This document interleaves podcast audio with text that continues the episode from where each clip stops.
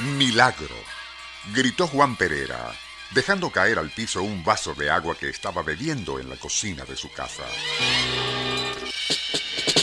El motivo de aquella reacción era que había visto claramente delineada en una de las paredes del fogón la imagen de un rostro con expresión de congoja. No bien se habían reunido otros miembros de la familia para ver aquello, cuando uno de los hijos menores llamó a todos para que contemplaran a otra cara plasmada en la pared del dormitorio. Fue tal el escándalo que armaron al descubrir otros rostros en paredes y rincones de la casa, que muchos en el pueblo de Belmes de la Moraleda, en España, acudieron a la residencia de los Pereira para contemplar aquel prodigio. Como recién había finalizado la Semana Santa de aquel año 1972, algunos opinaron que el primer rostro que vio Juan Pereira parecía ser el del Nazareno, y por eso se hacía necesario llamar al cura del pueblo. Unión Radio presenta Nuestro insólito universo Cinco minutos recorriendo nuestro mundo sorprendente. Con el fin de desengañar a quienes ya hablaban de Jesús y sus apóstoles por un lado, y de Satán con sus demonios por otro, pues aquellos rostros en las paredes no desaparecían con cepillo, agua y jabón, el religioso prometió borrar la primera cara que había aparecido en el fogón el domingo después de la misa. Llegado el momento, y ante testigos, se arrodilló ante aquella imagen y tras rociarla con agua bendita, aplicó solventes. Nada.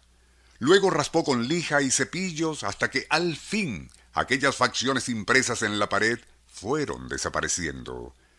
Finalizada su tarea, el religioso procedería a santiguarse mientras aceptaba los aplausos del público presente. Poco duró aquel gusto, sin embargo, pues casi de inmediato, el más pequeño de los Pereira entró gritando que en la pared del sótano se estaba viendo la misma cara que el cura recién había borrado.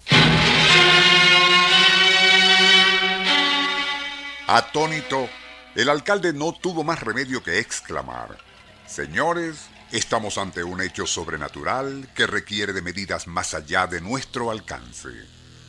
Fue entonces cuando uno de los ancianos del pueblo recordó que durante la guerra civil y cerca de aquel lugar se habían llevado a cabo fusilamientos de curas y monjas en distintas ocasiones.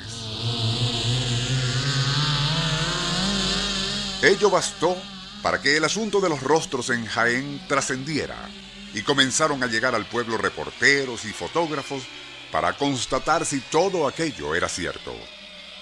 Al comprobar que los rostros no se borraban de las paredes, se les tomaron fotos de todo tipo y algunas de ellas, particularmente la primera que fue vista y después reapareció en el sótano, fueron reproducidas en publicaciones españolas e incluso italianas. Revista Oggi, así como alemanas Stern. También en nuestro país, la revista Vanidades las mostró en sus páginas. Por cierto que en 1981, mucho después de haber sido relatado ese caso en un programa de esta serie que se radió a mediados de 1973, una escucha nos hizo llegar un recorte de la revista española Hola, donde, y al comentar el fenómeno, informaba que, con el paso del tiempo, aquellas misteriosas impresiones de rostros humanos habían comenzado a desvanecerse terminando por desaparecer. Explicaciones.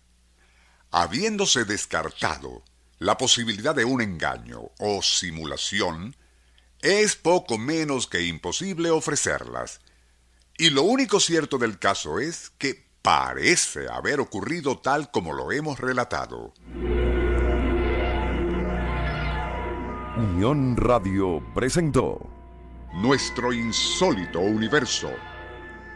Email insólitouniverso arroba Libreto y dirección Rafael Silva. Les narró Porfirio Torres.